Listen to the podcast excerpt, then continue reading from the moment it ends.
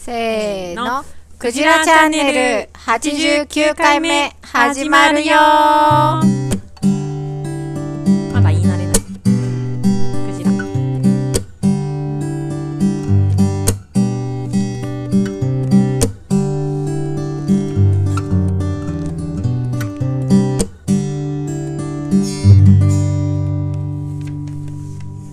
ラチャンネルは茨城県石岡市で農業や農的暮らしを中心に様々な暮らしの実験に勤しむ農場スタッフとその仲間が日々気になることをワイワイ楽しくおしゃべりする番組暮らしの実験室ラジオ局の頭文字を取ってクジラチャンネルとしています。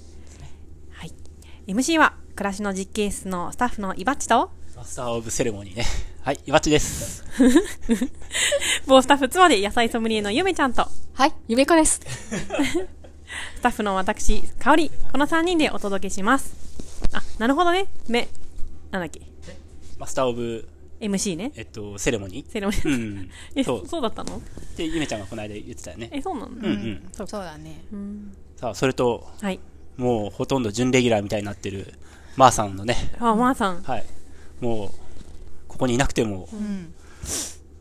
メンバーになれるっていう、なれますね。はい、システムが、うん。なんか作り上げたよね。書いてくれるもんね。うん。ちょっともう早速読み上げていいですか？おははいい。。読み上げるっていうか、こういうほら、いつも楽しく聞いてます。え？こういうほら、iPhone で、え、女性の声だ iPhone って読み上げられるじゃないですか。おー。おー。知ってます？じゃあ、まーさんに喋ってもらいまましょうーさんに。喋ってもらいますよ。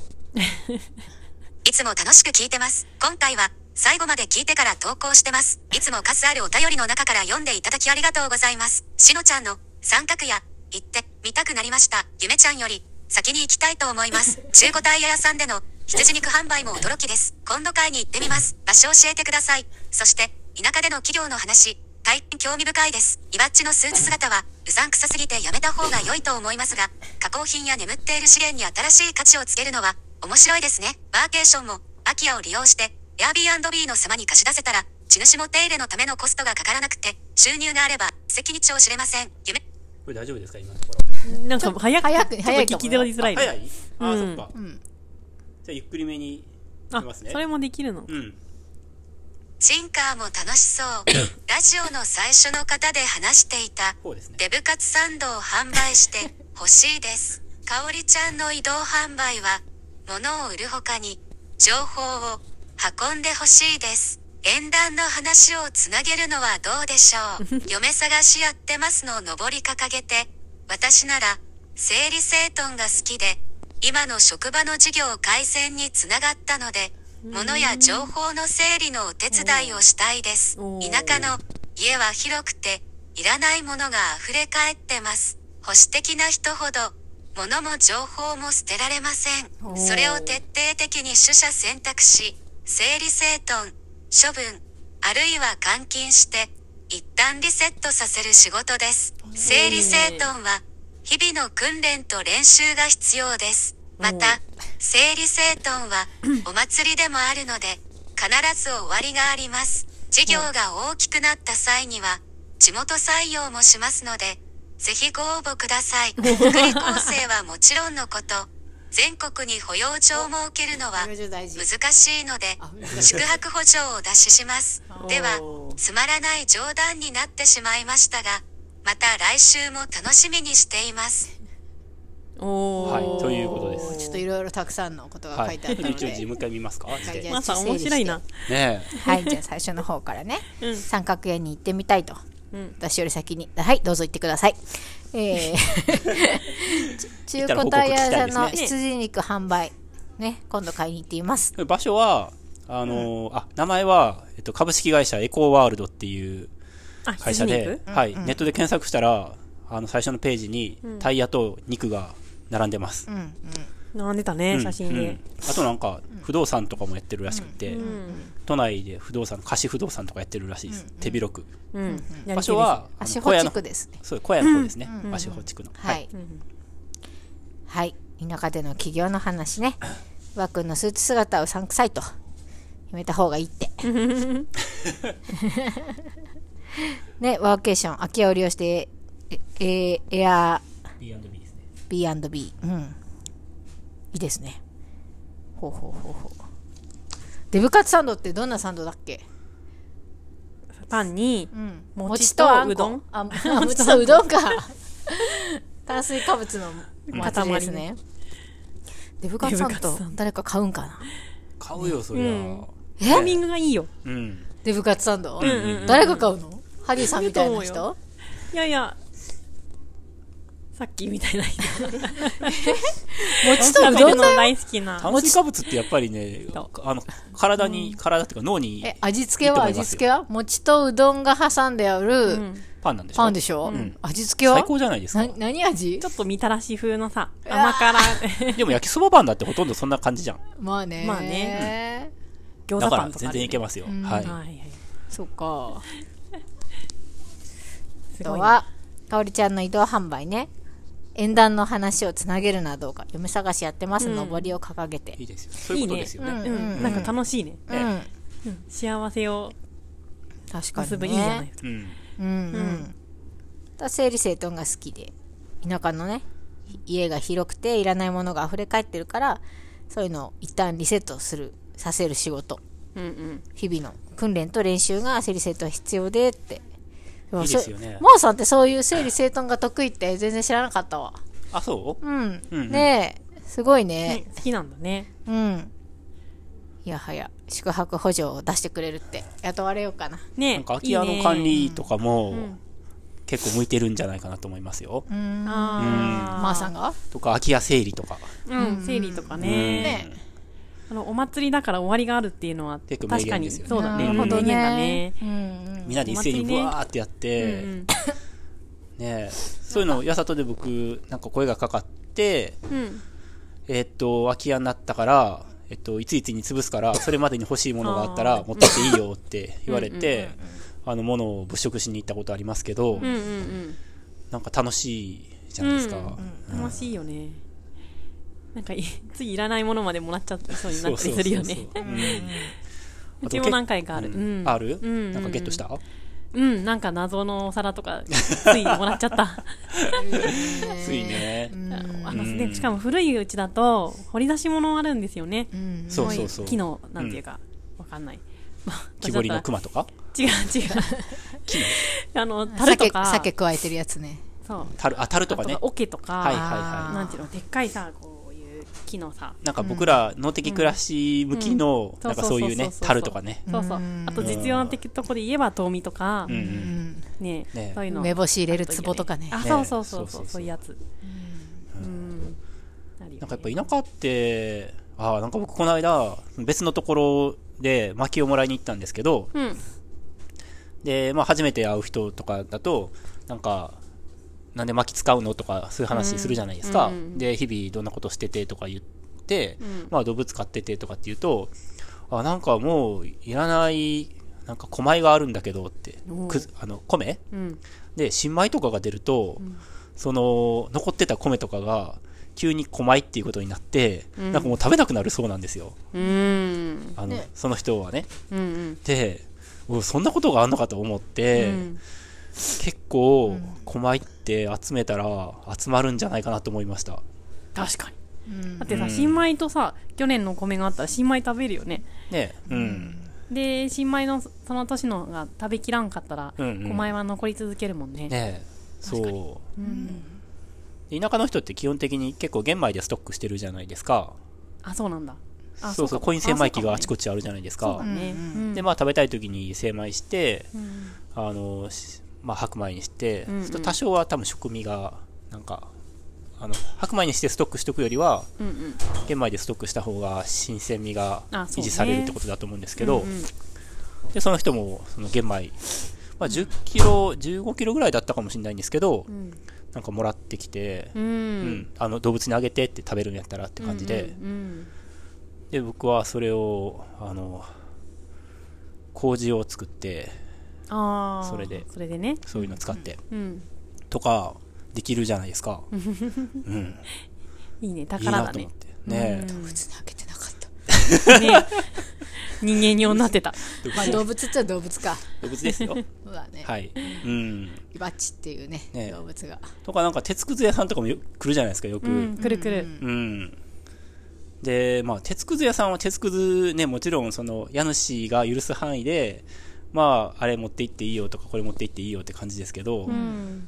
それはまあ、鉄くずっていうことに焦点を当てれば、まあ、鉄くずはあるかもしれないですけど、うん。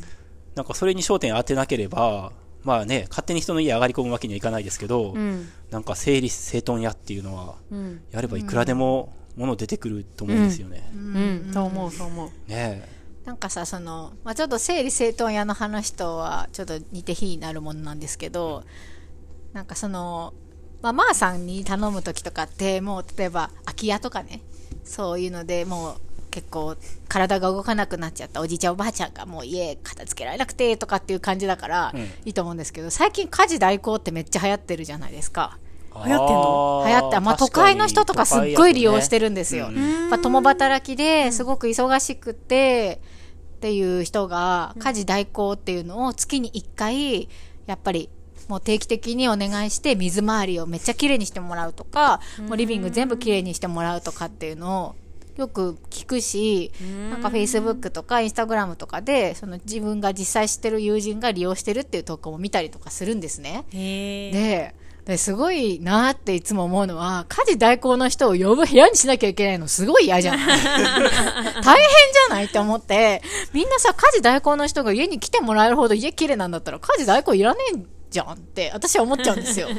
な、何が出てると？パンツとか？え、水回りとか汚かったら恥ずかしいじゃん。それを、それを掃除してもらうんじゃん。ぬるぬるじゃん、この家汚ねえとか、家事代行の人に思われたらもう自意識すごいから、絶対無理と思って。家事代行の人に来てもらえる状態にする家事代行を作る。そうだね、そうだね。本当にそう思う。もう無理無理と思って、みんな絶対そんな汚くないってって思うんだけど、多分、あの、綺麗にしてもらいたいレベルがすごい高いんでしょうね。そうかもしモれない、ね。デルルームみたいに、こう、ピキャピキャって、うん。多分そこそこ綺麗なんだと思うんですけど、もう、めっちゃ綺麗にしてもらうのかなって。メルカリとかも、なんか、まあ、急にメルカリの話になるんですけど、んなんか名前とか住所とかを出さなくて送れるじゃないですか。匿名できるよね。なんかあれすごいシステムだだなって思ったんですけど、当時。だから、家事代行の人を匿名で運運んで、で、その人の家の家の家主はいなくていいんですよ。うんで、家事代行屋さんを、えっと、目隠しとかで運んで、その人が誰か家の中。まで連れて、じゃあ、そこで目隠し取って、じゃあ、はい、どうぞってやる運び屋とセットで、だからもう自意識とか必要ないんですよ。だったらいいんじゃないですか？でもその運び屋の人に見られんじゃん。運び屋の人はまあ住所を知ってるけど、運び屋の人は中は見ないんですよ。やだな玄関の前で終わりなんですよ。運び屋はゆめちゃんのお家は知らないわけだ、中身を。そうそうそう。知らないです。そうなん すごいなんか犯罪、犯罪っぽいねけど なんか、隣の人とかにその光景見られたら通報されそうじゃない？ねえ。うんねえ、いやでも思わない？なんか恥ずかしくない、うん。一回さ、あの、ファミリーサポートサービスっていうのが、この辺にもあって、はいはいはい。1時間600円とかで、お片付けとかさ、えー。お料理とかさ、あるんだ。あと子守りとかもね、うんしてもらえるんだけど。子育て支援の一環みたいな感じ？うん、社会はなくて？福祉協議会がやってあ社会福る。祉の方。そうそうそう。で、だいぶお年寄りが、ん。あの、の送迎とかさ、うんうん。そういうのもサービスに入ってて、はいはいはい。で、そう。で、私は子育てのさ、子守りでお願いしたことあるんだけど、うんやっぱさ、片付けとかも項目にあるのね、サービスの。はいはい。それを確かに人を家に入れる時点で、もう嫌だよね。気使うよねうん。うん、それはわかる、すごく。すごい思うのよ。んあの産後のさ、なんか、赤ちゃん訪問ってあるじゃないですか。あるうん。で、ちょうど産後1ヶ月ぐらいの時に保健師さんが家に来て、うんまあ、お母さんと赤ちゃんの様子をと家の汚さの様子をね。なんか監視するっていうシステムあの、ま、見守られてるんですけどね。あのね手厚いですよね。手厚いですよ。やっぱ産後1ヶ手厚いなと思月ってすごくいろんなことがね、んあの、出てくる時期じゃないですか。うんうん赤ちゃんはちゃんとね、こう、成長してるかなとか、お母さん疲れすぎてないかなとか、家ちゃんと片付いてるかな。旦那さんの協力はあるかなとか、多分あると思うんですけど、やっぱりそういうのを直接お家に伺うっていうことが多分大事だうんから、行くんじゃなくてね、来てもらうんじゃなくて、でもあれめっちゃ私すごい産後1ヶ月って一番自分もボロボロじゃない。ボロボロだね。全然寝てなくて髪の毛とかもぐちゃぐちゃで、で家とかもなんかさままならなくて、みたいな、うん。ででもう私すごい嫌だなって思ってたあれ。結構身だしなみとかがちゃんとしてない人が来てくれた方が安心するかもしれないですね。なんか、綺麗じゃない人ね。靴下とかに穴開いててほしいよね。わかる。あ、いいのいいのよ、それぐらいとかわかる。言ってくれた方が良くないですか？そしたら。ねえ、うん、そうかもね。気が楽になるかな。うんそうかな。そういうところにはやっぱ圧倒的なこう壁があるんですね。うんなんかうんね。まあそうですよね。うん。なんかねねしかもさ、時間を合わせるじゃん。何時にとかって予約するじゃん。うんうんうんその時間にさ、合わせて起きてるとかがさ、結構私は大変だった。あそうなんだ、うんそっかうん、この時間に来るかなと思ってさ、うんあ、でもこの時間、赤ちゃんが寝てる、今寝ようみたいな時に、ああ、来るかなと思って起きてたなるりとか。ほどね、そうとにかくまあそういうね、すごいな家事代行を頼めるレベルの家整ってる人はすごいなっていつも思うんですよ、うん。なんか全然違う。まあ、これに関連する話ですけど、なんか僕田舎のその人と喋ってた時に、うん。絶対地元のスーパーには行かないっていう人がいて、うーん。で、違う、まあ、ここ石岡市なので、土浦市に買い物に行くって言うんですよ。えへーー、会いたくないってこと？誰かに。そう、そう、そう。えー、なんで自分が何買ってるかとか見られたくないって。へーその人自意識高いね。でも、いや、今そういう話じゃないです尊敬るわそこか。まではないけど。多分そういう話だと思うんですよ。だから、まーさんがこの仕事するときとかも、石岡市内は、その、自分が住んでる地域では、やっぱり本人も、まあ、ある程度顔が売れてきたりとか、顔が売れてきたり、地元の人とかに来てもらうのが嫌っていう人多分いると思うんで、その土浦とか、違う地域に派遣するみたいな。それはあるかもねそうだね。結構家の中って本当によくその人なりが。ねプライバシーの塊ですからね。そうですよねなるほどね。そっか、買い物か考えたことな考かった。えたことないよね。でもさなんか買い物で、なんか今マスク生活じゃないですか、うんうん。だから結構気づかないとかうん。あるじゃない、うんうんお互いにとか、でもなんか私すごい気づける人なのね 目元だけですぐわかるのそうなんだ。歩き方とかあと服装とかでなんかまあそんなに知り合いもめっちゃ多いわけじゃないっていうのもあると思うんですけど、わかるんですよ。あ、あの人がいると思ったら、もう忍者のごとく、シャシャシャシャシャ、シャシャシャシャ、シャシャシャシャ。逃げる隠れる隠れる。声かける派とさ、逃げる派があるだろうね。うん。そうか。もうなんかさ、自分が気づかないで声かけられちゃった時って、うーってなるよね。え、それスーパーだからのそれとも、どこでもどこでも、うんうん。なんか油断してるとさ、なんか、うーってなる。僕仮に出くわしちゃったとし、まあ出くわしたこととかもありますけど、なんか絶対カゴの中には目をやらないように、おたなんかあその自分がおその気をつけあちらのあそうそうそううそう。見てるって思われないようにってこと、見てるっていうか、なんか普通チラッと見えるじゃないですか。うん。まあ、ななんていうか、ああ、うんチラって、うんうんうん。でも、チラって見ないようにしようって、すごい気にかけるようにしてましたかね。そうなんうん。だ。気使うよね。ねうーん。なるほど。なんか自分もなんか見られたら、まあ、そんな大したもん買ってないですけど、なんかやだよだよね。スーパーでさカップラーメン選んでるとことかで会いたくないよね。わかるでしょ？カップラーメン今は多分もう開き直ってるか別に買う気ないら、けどカップラーメンって、あこんなにいっぱいいろいろ今あるんだとか言ってさ見てる時あるじゃないですか、たまにいやいや、買う時ありますよ。買う時もあるかかもしれないけど、別に買うつもりないけど、その商品棚見てる時とかに会っちゃった時最悪、違うの違うのって 違うのよーって、私はこれを買うわけじゃないの見てただけって思わない？わかるわかる。でしょ？うんうん。買うつもりがあればいいけどね。スパイスの棚とか見てる時に会いたかったみたいな。なんかね嫌じゃない？クックドゥとかさ、まあ賞味期限出しちゃったけど、ね。そういうお手軽さ、なんか、あの、あるじゃない？混ぜればできるだけみたいな、ん。こう、パウチみたいな入ってるやつ。あれとか買わないよ？買わないけど、うわ、すっごい、今こんなのあんだ、便利と思ってさ、裏とか見て、あ、こういうの入れればいいんだ、みたいな。じゃあこういうの作れるな、とか見てるときあるのね。それを見てるときに会っちゃったらもうさ、あれ？ゆめちゃんって、なんかあんな丁寧な暮らししてる風なのに、あれ買うのみたいに思われて、違うの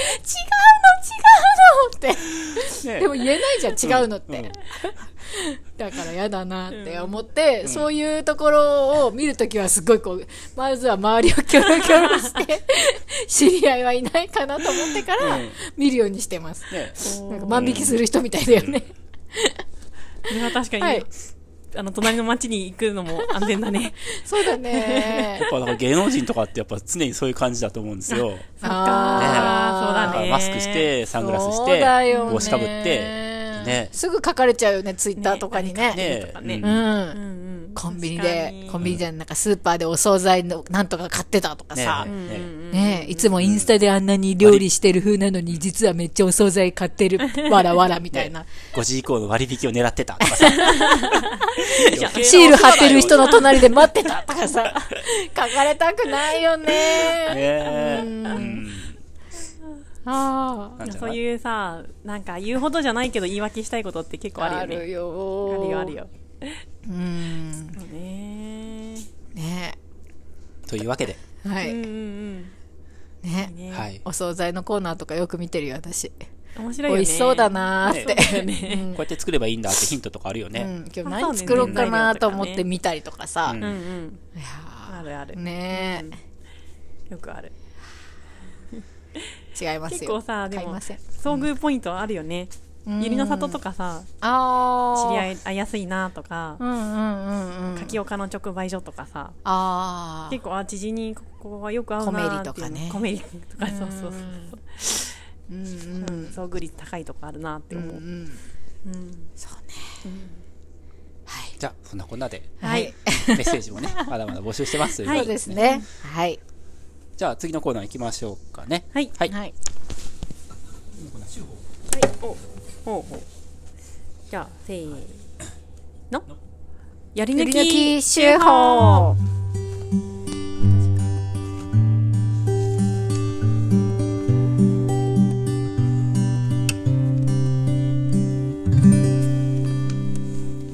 このコーナーは毎週発行している農場手法の中から一つの記事を朗読して味わいます。はい。はい。ストーブ？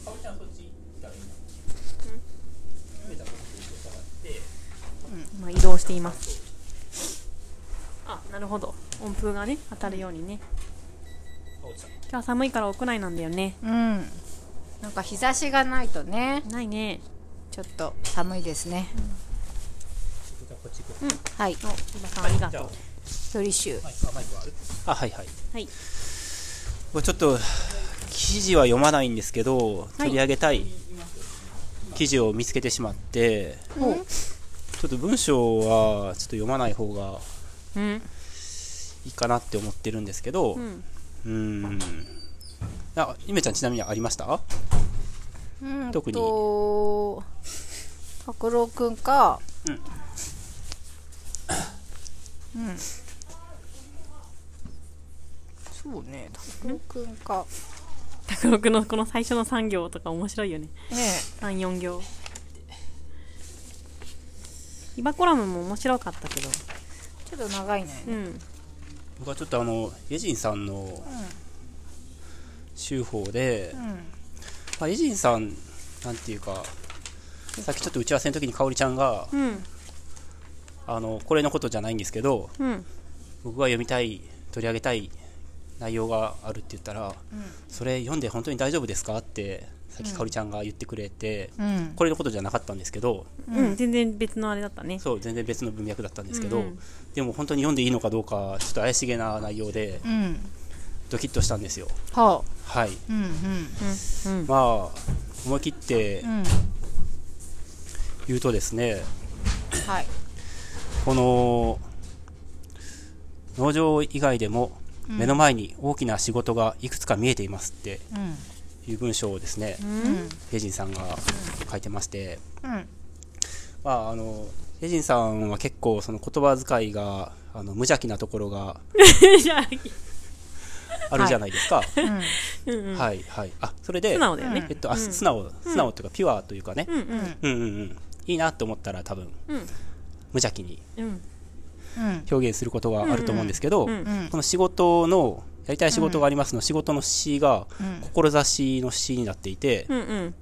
あれ？って僕はちょっと あの引っかかってしまいまして。大きな仕事がいく。農そう場以外でも目の前に大きな仕事がいくつか見えています。はいはい。どこに書いてあるの？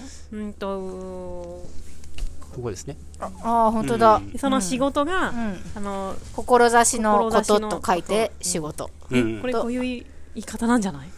いや違うよん？何？嘘。これあれだよね。変換ミスってこと？え？スピ系じゃないの？え？5時じゃあスピ系ではないと思うけど。あそうなの？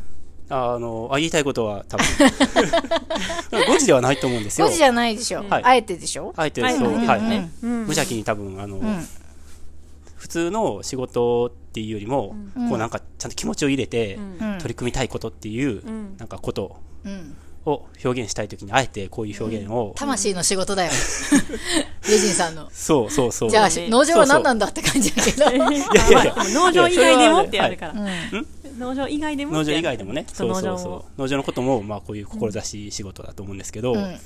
ちょっと普通とは違う表現じゃないですか、はいはい、うん。こういう時にちょっとおってこう人は思うじゃないですか。うん。まあ僕は思ったんですけど、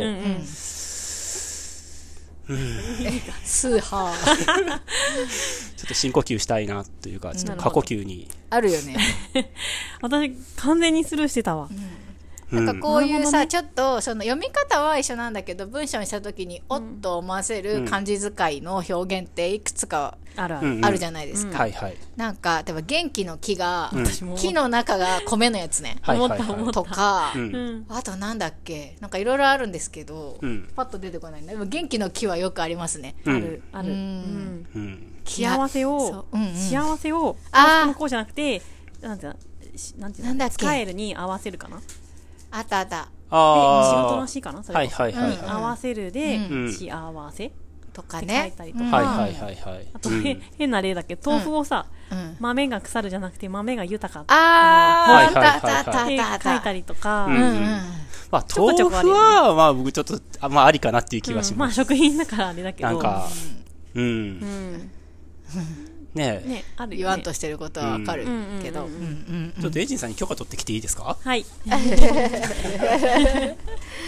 あるよねなんかそういうのあねる。ちょっと思い出せないけど結構いろいろあるよね。たくさんある。なんかそういうジャンルってなんか、なんかさひとまとめにさ、うん。そういうふうに漢字を変換して表現することをなんて言うんだろうね。一文字で言いたいね一言で。なんかそういうジャンルありそうな気がするんだけど、うん。なんて言うんだろうそういうのさジャンルとしてなんて言うとかありそうだけどね。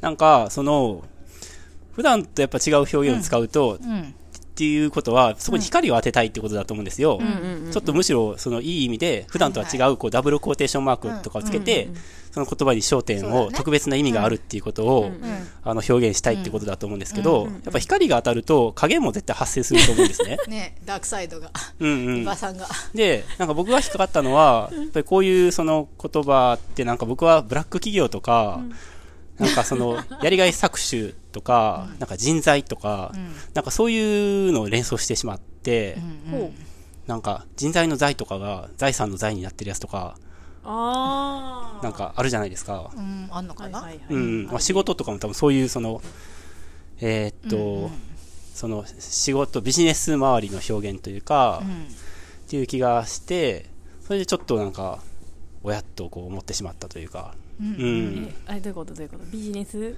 周り。ビジネス周りでなんかブラック系のうん。なんか過酷な環境にあるんだけども、それを乗り越えるために魂で乗り越えるみたいな。そうそうそうそう。寝なくてもいい乗り越えろみたいな。そうそうそう気合だみたいな。はいはい。でもちろん別にそのエジンさんはそういうその人に言われて使ってる言葉じゃないから、うんうんあのー自分で使いたくて使ってるからいいんだと思うんですけど、だけどそういうふうに、えっと、思う人もいる、うんなんかこういう字を見たときに、なんかあエジンさんってそっち系なのかなって。どっち？系 その気合系なのかなっていうふうに、うん、思ったりする僕みたいな人もなるほど。いるじゃないですか。その気合の気が米になってる人とかを多分見ると、それとは僕はその属性は違うと思うんですよ。多分それはスピリチュアルとかが結構好きな人が使う言葉じゃないですか。気合の気のところが米になってるやつ。うんうん。で、それは別にスピリチュアル好きな方は使ったらいいと思うんですよ。うん。ただ、そういう言葉を使うと、そういうふうに、あの、見られる可能性が高くなる。うん。っていうことは、あの、知っとく必要はあると思うんですよ。無邪気にはやっぱり使えない、あの光の部分もあれば闇の部分もあるってことを理解した上で、それでも別に使いたかったら使ったらいいと思うんですけど、うんうん。その闇の部分はちょっと知っといた方がいいかなって僕は思ってうん。いるところなんですよ。おー。う今、んイージさんには何を確認したんですか？え一応この話題取り上げていいって。あ、そうなんだ。あどの話題かは言ってないんですけど、なんとなく聞こえてるかなと思って、ううん。んなるほどね。って思ったんですよね。うん。表現一つで受ける印象が変わってくるよね。うん、うんうん。あるある。うんうん。なんか全然違うんですけど、僕なんか、そうね、まあ全ての表現って結局何かを喋ったりとか、まあ書いたりした時点で、その、まあ絶対ね、偏見が含まれるとは思うんですよ。うんうん僕は、なんか、で気をつけた、まあ何かが好きって言えば、何かが好きじゃないんだなとかっていうことが、まあ、その案に表現されてしまうじゃないですか。だから、まあ、そんなこと言って、まあ、何も表現できなくなってしまったら意味がないので、まあ、自由に表現することは別にいいと思うんですけど、うん。ねえ、まあ、難しいところですよね。うん。うん。うん。例えば、まあ、僕はその、じゃあ、その、例えばですね、僕は読売ジャイアンズっていう野球チームがいるじゃないですか。ジャイアンツ？うんうん。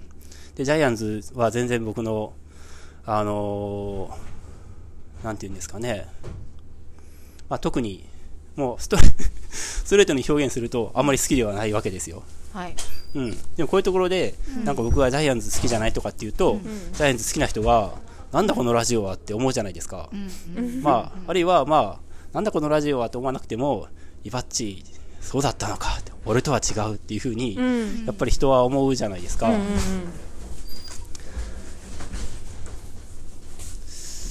なんか、巨人って、なんか巨人軍って使うじゃないですか。うん。うん。はなんか巨人だけ軍なんですよね。あなんかあれとかすごい違和感があって、あなるほど。野球に全く精通してないんで私も言われわかんないな。てみたらって感じですけど、うん。うん。まあ、そもそもどんな球団があるかも全部挙げられないと思うし、で、読売新聞ってやっぱりそうなのかなとか思うじゃないですか。ああなるほど。なんです軍、ごい。ねいつまでも軍って使ってるんだろうなとか、ほうほうなんかはあは気になっちゃうんですよ。あなるほどね。うん。うーん。なるほど。だから、まあ僕は今ストレートにあんまり好きじゃないっていうのは結構まあ極端な表現ですけど、でも、そうじゃ、なんかそういうところにも引っかかりとか、うん。すぐ引っかかっちゃうんですかね、僕。うーん。あまり考えたことなかっ考えたことなかった、まあ、巨人軍についてはね、別にそんな考えたことないと思いますけど、なんか日ハムがさうん、ファイターズ？うん、うん、がなんかキツネダンスっていうのをさ、うん、うん。き去年かなんた。かに紅白でやさってたね。そうなんかめっちゃ、うん。あのバズったじゃないですか、うんうん多分世の知らない。知らないですよね、うんうん私も実はその紅白で初めて知ったんですよ、うんうん多分紅白かな？うん。でなんか紅白ってたくさんのまあ出演者がいてなんかそのお楽しみ企画的な感じで、うん普通にミュージシャンが歌うだけじゃなくってなんかあのゲストとか審査員とかがみんなでなんか踊ったりとかするタイミングとかあるじゃないですか、うんうんうん。みんなで歌えそうな曲とか踊れそうな曲とかを。うん。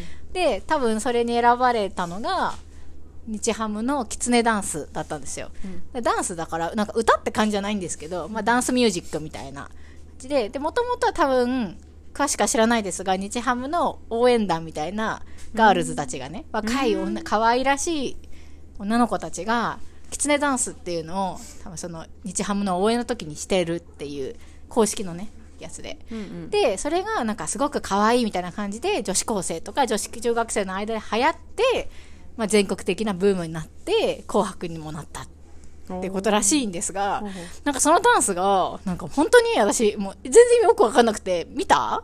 紅白見たよ。これこれなんで流行ったんだろうみたいな感じで。はいはいはい。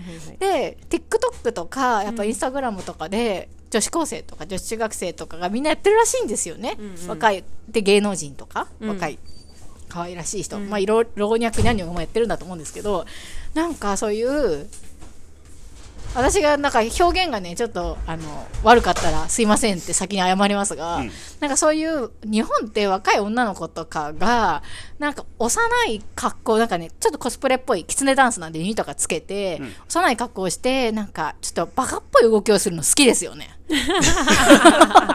わかります？なんかそういう、うん。なんか幼稚性っていうか、うんうん。がなんか本当に好きなんだな日本人ってみたいな。うん。で、へーってなったっていう、ああ。なんか、それをその見て、ダンスのありようすべてが、うんゆめちゃんには引っかかったってことですね。おうん、なんかやっぱこういうの、やっぱ本当になんかこんななんだな、みたいな。なんつうかね、うん。すごいね。もうダンスも踊れないね。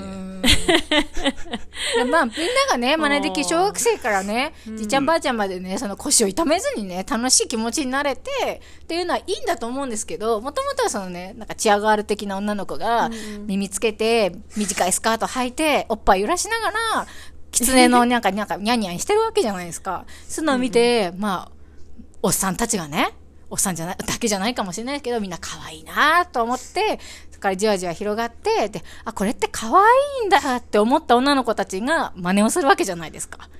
ゆめちゃん、んあ止めていいですか、はいなんか一時すごいおっぱいが揺れる動画見てたじゃないですか。おっぱいが揺れラジオでるも喋ダンスりましたねを。台湾の女の子がいらしてるやつ。そそはいそれ？それとは別なの？で別別です。ああ、違別ですう。うんえ、そのキツネダンスははいおっぱい揺れるところは強調されてるんですか、わかんないけど、想像で言いました。すいません。いや、あんまりそう、おっぱいが揺れる振りとかを入れてるとすれば、うんちょっとなと思いますよ。ああいうやっぱダンスとかって、もちろんその、えっと、ブームっていうか、うんうんその人気が出ることを絶対狙って、うんうんそのダンスの振付師とか、そのマーケッターとか、よくわかんないですけど、うんうん人たちが相当戦略的にやってると思うんですよ。そうですねそれでも、そのブームにならないことの方が多いと思うんで、うんうんでも結構ちゃんとお金かけて考ねえられてやってると思うはずですよ。うん。うんうんね戦略え。的ですね。ね、うん。何の意図もなくそんなのが無意識に広ら広がるはずないですからね。うん。うん。でね、全く野球のことを知らないこんな私にまでそのキツネダンスっていうものを浸透させて、日日本ハムファイターズっていうのを私の脳裏にこびりつけたわけじゃないですか、うん今まで一度も多分人生で日ハムって発言あの発信したことないんですよ発音したことなかったのに、うんうん日ハムって言っちゃったから、うんうんやっぱそれってすごい影響力じゃないですか、はいはい。うん、じゃあ成功したんじゃないですか？してやられたりです。よ、キツネ野郎に。ああ言葉が悪くなっちゃったわ。こねのラジオを聞いて初めて日ハムキツネって検索する人も多かろう。検索しようかなと思ってる そうですよ。可愛らしいすごいよ。戦略女の子たちが。成功だよ。う。うん。んうん。乗ってますよ、うん。はい。うん。ねそれこそモームスぐらいから、もうちょっと前かな。もっと前前からか。うん。可愛い女の子うが、んうん。なんか分かりやすい振りで踊ってっていうのはね、うんあるじゃないですか脈々とあるよねに。ゃん。こクラブとかもそうなんじゃないですか？もうよなんか、うん。やっぱ幼児性っぽい感じしません？なんか日本人が好きな感じって。あ、そうね。そういうの好きかもしれない、ね。ちょっと幼い感じ守りたくなる感じとかちょっとあのバカっぽい感じ。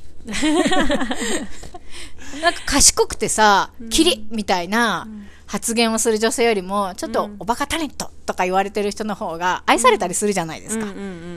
どちらかっていうと、できるキレキレ系の人とかは叩かれる対象になったりするじゃないですか。うん。うんうん。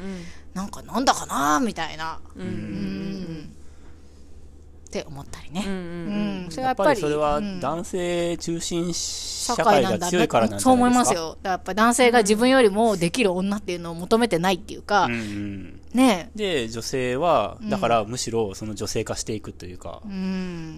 えっと、女性を演じる。そうなんですよ。それ、それが言いたいんですよ、私は。女性を演じるっていう。うんなるほど。うんうんみんなあんななんか、キツネダンスとか踊ったら、うんますますそういう社会になっていくぞって、うん私は思ったんですよ、見てて。そうだよね。んそうなんですようん。狼ダンスとかやったらいい。あれ とてもありのままではないよね。ちゃぶ台返しとかさ。あーお願いしうんはいはい。そうそうう。ん。いいんじゃないですか？そういうキャラクターじゃあそ、うだよ。キャラクターというかダンスもいいね。うん。結局さ、なんか、お母さんとかやってたらさ、もうなんか、キツネダンスじゃなくて、ちゃぶ台返しじゃん、日々。おれーって。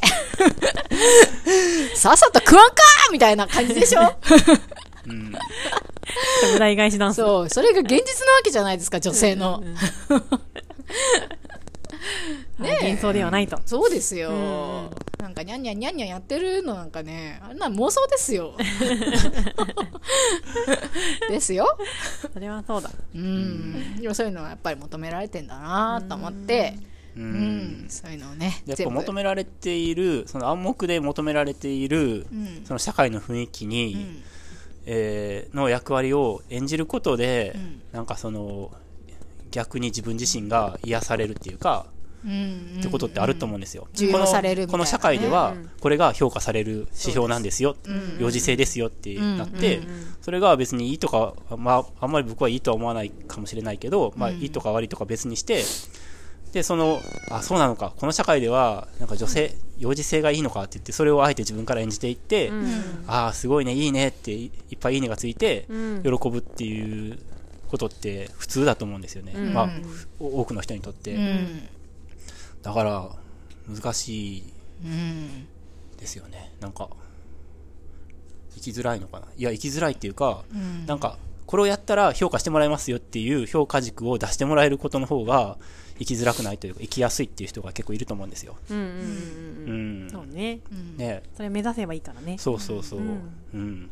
それがなかったら、本当に、ね、本当の本当のありのままの自分なんて、一体何なのそれみたいな そういう教育じゃないですからね、日本がね。。うん。うん。ありのままの自分を出していこうっていう教育をしてないじゃないですか。うん。小さい時から。ううんん。やっぱり見本がありきの、そこに、を目指す教育をずっとしてきたし、今もやっぱそうじゃないっていうふうに転換をしようとしてるところもあるとは思いますが、でもやっぱり前習いのところの方が強いじゃないですか。うんうんなのでね、うん。難しいとは思いますよ。急に変わるのなんて無理だし、欧米みたいにね、うん。欧米みたいになればいいかって言ったらそうでもないっていうところもあると思うんですよ。ね。うん。ねでもとりあえず私はちゃぶ台を返していこうかと思っていますね。これからも。じゃあそれ、おりゃーって。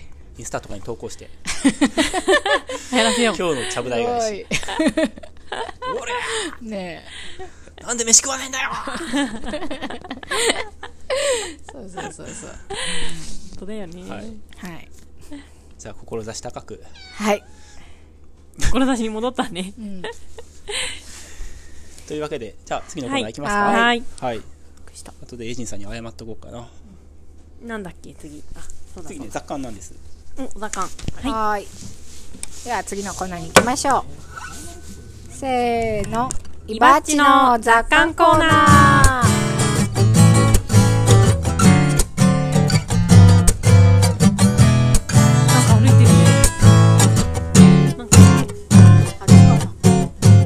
はい、このコーナーは有機農業歴18年の伊庭さんの考えがどれだけ傾いているのかを楽しむコーナーです。傾きとはその人が生きた証、人生の奇跡です。どんどん傾いていきましょう。はい、あの、先週、まあ、その移動販売車とかキッチンカーとかの話をしたりもしましたしですね、あの、年始の放送で、なんか僕が車から降りるのめんどくさいなっていう話をして、雑感でね、そういう話取り上げたいなと思ったんですけど、うん。車から降りるのめんどくさいなで雑感一本取れないじゃないですか、さすがに。それで、ちょっと皆さんにですね、あ、この番組、な、何のことかっていうと、あのータイトルにですね、田舎、有機農業を田舎暮らし SDGs って書いてるんですよ。う。うんん。であ、るまあ、有機農業にも、田舎暮らしにも、SDGs にも、どれに関しても深く密接に関係しているのが車じゃないですか。ああ、そうですね。そういえば。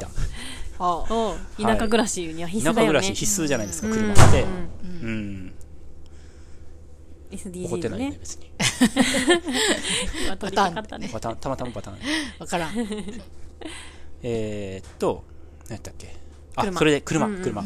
で、えーっと、今日は、なので、えーっと、お二方に、まあ僕も含めて、車についての、なんかまあ、ありとあらゆることをね、うんえー例えば車で出かけた思い出とか、まあ、車の、なんか、あの車がどうとか、思うこといっぱいあると思うんですよ、人それぞれ。うんで、それを、まあ、3つぐらいトピックを書いてきてもらって、んでみんなで発表しようとうんいう企画にしました。はい、書きました。はい。なんで、まあ、1人1、2分ぐらいで最初その3つをうん。簡単に説明してもらって、でその後でちょっとどれをあの話したいねっていうのをちょっと決めて話していくような流れではい。できたらどうかなと思ってます。はい。うんじゃあ、かおりちゃんから言ってもいいですか？はいはいこれが伊庭さんか。はい。私ね、そうか、思い出か。何も考えなかった思い出。まあまあ、こういう車がいいとかあるけど、うん今何でも、回はもう何でもいいです。全くもう、全くもう、社会のこととかなく、はい自分軸で。思いついたんですけど、うん私の好みですね。えっ、と、1番、やっぱりマニュアル車。2番、車内時間。お3番、ゴミうん。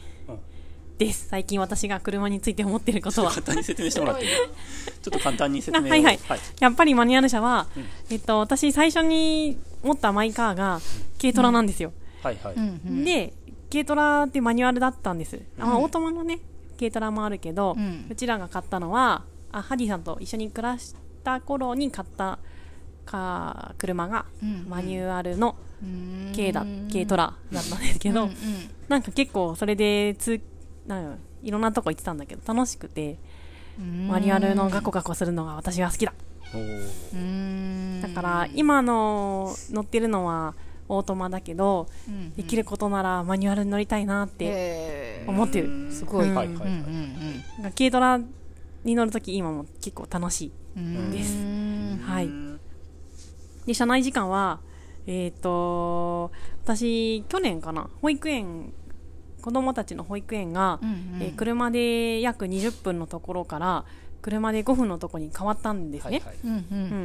ただ、えっ、と、近くなって楽になった反面、うん。おー車の中の時間が全然ない。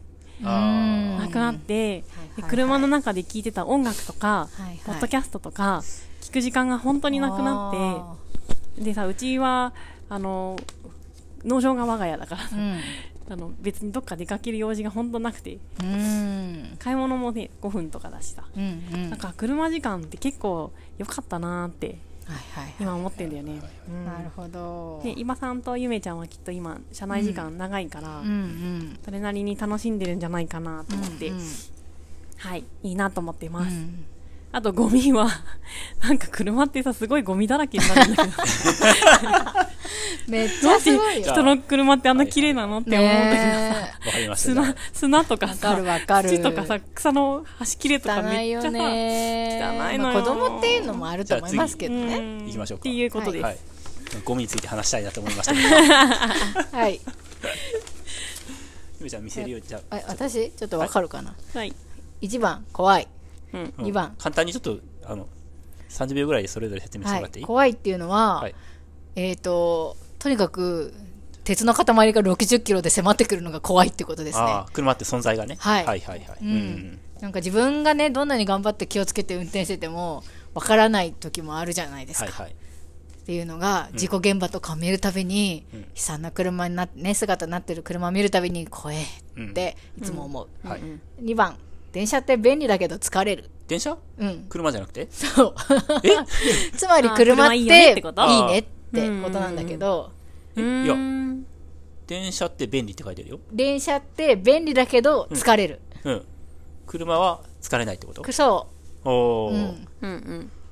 車ってうん。気楽じゃないですかやっぱり、パーソナルな。そうね、家から。そうほとんど家じゃん。うん。部屋だよね。あー汚いゴミ屋。敷みたいな家じゃん 車の中って。ゴミにつながるね。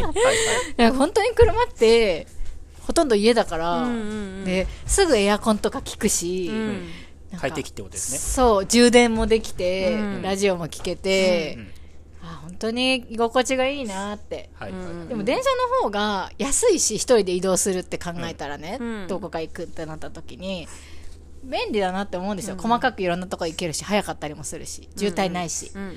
でもなんかねすごい疲れるんですよ最近電車乗ると。だからやっぱ車って楽ちんってはいはい。思うのと、うんあ神でしたっていうのが3番で、はい。これはちょっと何のことかというと免許を取った時の話なんですけど、はい。思い出話ですね。神ってゴッドの神ですね。そうです、神様。なんかやっぱ免許を合宿で取ったんですけど私結婚するちょい前ぐらいに、もう本当にあマニュアルで取ったんですよその時、うんで16日間ぐらい合宿で泊まり込みでやってたんですけどもう本当に怖くて運転するのがその時にで初めて車道外出た仮面で外出た時とかもう本当に周りの運転してる人が、全員神様みたいに見えたんですよ。あー、わかる。なんかもう、絶対無理。こんな風にはもう絶対ならないみたいな。なんでこんな飛ばすのみたいな。でも一番の怖いとなんかこう相反してますね。そう。で、いつの間にか自分が神になってたと思って。もう、でも神でもあり、鬼でもあるわけでしょ？そう。そうなんですよ。鬼？うん。で怖いわけだから、その神様が乗ってる車、うん。車すべてが神様に見えるわけじゃないですか。でもそれは全部怖いわけじゃないですか、ある意味神っていうのはやっぱ怒ると怖いですからね。神を怒らせたら大変ですよ。はいはい、そうですっていうね。ことですね。まあ、はい繋がってますけど。はいはいはい。わかりました。こんな感じです。わかるわ。僕いいですか？はい。えっと、僕1個目は、ポジションランプを、なんか、早々につけてほしいです、みんなには。何？車乗ってる。人、あの、予備灯みたいなやつ。呼びとうん。電気を2回ガチャガチャってつけるじゃないですか。ん？ライト、車のライトって、うん一番大きいライトと、その1個前に、脇っちょにつくライトがあるじゃないですか。ちっちゃいやつ。プね。ある2段階でつけるじゃない？ああ、はいはいはいはい。ポジションランプのことです。よくわかってない。それポジションランプって言うんだ。ポジションランプは、もうみんな早く朝も夕方もさっさとつけてほしいし、なんだったら、なんか、あまあそれだけです、とりあえず。なんか危ないんですよ。あの、電気って自分が見えるためにつけるんじゃなくて、人がに、なんかまあゆめちゃんの怖いと一緒なんですけど、車が、私は車が走ってますよってことを歩行者に知らせる必要があると思うんですよ。うん。だから、ポジションランプって絶対必須だと思います。この話を前に香織ちゃんにしたら、フランスでは義務付けられてるって言ってました。言ったっけ？車をつけて、エンジンつけたら、絶対電気がつくようになってるって言ってて、あまあそれのことですねライライトね。はい。はいはいはい。二つ目、言ったかも。デザインがあんまりいまいちでいいなって思う車が少ない。三三つ目、これ乗り降りが面倒。です。はい。乗り降りが。はいはい。面白いね。かみんなそれぞれゴミ屋敷ってことでいいんじじゃないですか、車は。便利なゴミ屋敷ってことでいいんじゃないですか？かおりちゃんのとゆめちゃんの。ゃはいはい。どこにた、たまるゴミ？やっぱ座席のさ、あのさ、シートってさ、ちょっとさ、なんか、へこみがあるじゃん。座席のシート？座席のシートの、ああ、お尻のとこお尻のとお尻座るとこねうんうん。がさ、このフラットじゃないじゃん。うんうんうん。ちょっとさ、なんか縫い目みたいなのあるじゃん。あるね、あるあねそ。この縫い目にさ、ああ、そう、砂みたいのがね、ほこりと砂となんかポテトチップスのカスみたいなね。そういうやつ。たまる、たまる。あとさ、なんかあの、うちはまだ、あの、車が、サイドブレーキが横にあったりするんですよ。はいはいはい。あの、うんうん足のじゃなくてね、うんうんで。横にガチャガチャっていうのがあって、あの辺の下の方とかにもなんかたまんない？わかるポテトチップスのカスみたいのがわかる。取れないんだよね、あの辺とかさ。手とかでパンパンってできないもんね。できないの、すごい汚いの。うん、わかる。あと、ついつい入れちゃうのが、あの、ドア開けるところにちっちゃいポケットついてんじゃん。小銭が入るような。うんうんあそこにティッシュとか、ゆめちゃん、ティッシュつ詰めて、溜めてるあよねと。、お菓子とかあげた時の、ピッて切ったところ、ピッて切った方の ビニール？はい。とか、あそこに入れちゃうよね。あるね、ある。ドアノブの、そのくぼみの下に、もう一個大きい、割と大きめのポケットが、ああるあるなんか、下の方にでしょ？そうそうそう。うん。うんあそことかになんか入ってるよね、ゴミ袋とか。ゴミ袋はいいんじゃない？ゴミ、あ、じゃあゴミの食べ終わった。あ袋。るあるある。入れて、入れがちだし、捨てなさがちだよね。そうさ、うちの子供がさ、なんか自分で鼻かんだティッシュとかを、そこの、なんか、かが、あの、ガラスの横のちっちゃいポケットとか入れてて、ああ、見、見られてんだなと思って気をつけようと思った。うん、まだ使えるからとか言って入れててさ。みんなでも、使え使うつもりだったんだ。その、洗車とかも田舎の人っていうかわかんないけど、うちは全然気にしてないけど、洗車とか好きな人多いですよね。ねみんな車ピカピカで綺麗だようね。んすっごい汚い。洗車なんてしたことあるかなぐらいのレベルだからさ。ううんん。やっぱりなんか家なんでしょうね。ねえ、人となりがそこいいに。イェジンさんとか車めっちゃ綺麗じゃない？リジさん綺麗だね。ねえ、うんすごいイェジンさん部屋も綺麗だもん。うん。やっぱり。か、ぬいぐるみとかもなんかあった気がする。なんか、そんなにゴツゴツ置いてないけど、なんか、可愛いもの好きだもん。可愛いものが車の中にうもん。あやっぱそ、の、人となりが出るんですよ。そごちゃごちゃしてないんだよ。してない、してない。物はあるんだけどうん、綺麗なのよ。そう。うんいつの、なんか乗せてもらっても綺麗だし、うんう。意外やな。部屋とかさ、うんイェジンさんとかさ、部屋とかさ、なんかでさ、こうちょっとちらっと中が見えたりするけど、超綺麗なの。あ僕もこの間、ユジンさんの部屋、ちょっと防寒対策してって言われて、ちょっと入ったんですよ。綺麗かった。でしょ？うんうん。やっぱ部屋が綺麗な人は車も綺麗なんよ。意外やった。ね逆も一緒よい。や、ゆじさんはね、そうですよ。綺麗好きですよ。え。うん。うんうん。そう。ねえ。綺麗好き。机の周りとかも綺麗な人だからさ、エイジさんとうん。かね、え。と思って。ねえ。車を見ればその人の家の中もわかるね。わかるよ すっごい汚いよ、私。ー。わかるよー。うちも雑誌とか入ってるね。ダッシュボードに。雑誌あのさ、あの、ダッシュボードってあそこ？助手席のところのパカッて開けるところ、うん、そうそう。うん保険のやつとかが入ってるそようなうそうそう。ところとか、あの中にいろいろ入ってる。ペンとか入ってる。うんうんレシートとかめっちゃ入ってる。ねえ。ねえ。あとあの、あのトランクとかね。トランクもすごいよ。なんか、もうほんと物置みたいになってるよね。よね子供が、まあ言い訳させてもらえば子供がね、いろいろ入れるってのもあるよね。トランクに？うん、入れる。めっちゃ入れる。入れるね。なんか、木の棒とか大体入ってる。だ男子二人だからさ、なんか拾ってきた、ちょっと長めの木の棒とかさ、うんうん好きじゃん。うんそういうのとか持って帰りたいとか言うわけよ。んあと、もうなんか小石とか、小石あるね。なんか葉っぱとか、葉ね枯れ葉とか、そういうのとかをもう無作為にどんどん入れてくるわけじゃん。カオスだよね。あー、かわいい。あの、私もその、座席のそのポケットの、うん。ドアのところについてるポケットにどんぐりとか小石とか、めっちゃ入ってる。うん。よくわかんないなんかのちっちゃいおまけみたいなやつとか、うん。そう枝もねやっぱね持ち帰るよね。で座席に座ってその枝を持ちたいとか言うのよそうそうそうう。その枝から落ちた葉っぱとかがうん溜まっていくのよ、溜ま下にっていく、溜まっていく。そのうち不要度になってね。ふかふかに。そう。ただでさえさね本当にもう、絶対もう、ただでさえそうやってさ、どんどん汚れていくから、私が頑張って死守してるのは、車の中で、あの、は、お菓子とか、うんご飯た絶対食べたいっていうのはやってるの。もうなんかさ、もうかびるじゃん、そんなことしたら。まださ、枯れ葉だったらさ、かびるとかないけど、ここでさ、なんか、せんべいとかクッキーとか食べてさ、まあ、ポロポロしたりとか、おにぎりとか食べたりとかした日にはさ、一回食べたらまた次も食べたいってなるからさ、もうなんか臭くなったらもう終わりじゃないみたいな。夏とかねやばいよそうそう。って、それだけはちょっと頑張って死守してるんですけど。うんうんいやー、ね車の中が綺麗な人素晴らしいと思います。そうですねはい。まあね部屋って言えばさ、うん。あのですごく完全にさ車内を自分好みにして、うん好きな音楽ガンガンにかけて、うん。こうバーって走るのが気分転換みたいな人もいるよね。そうだよね。んん、でもなんか、うん、まあなん家ですからねだんだん分かってきたよ。うん。うん。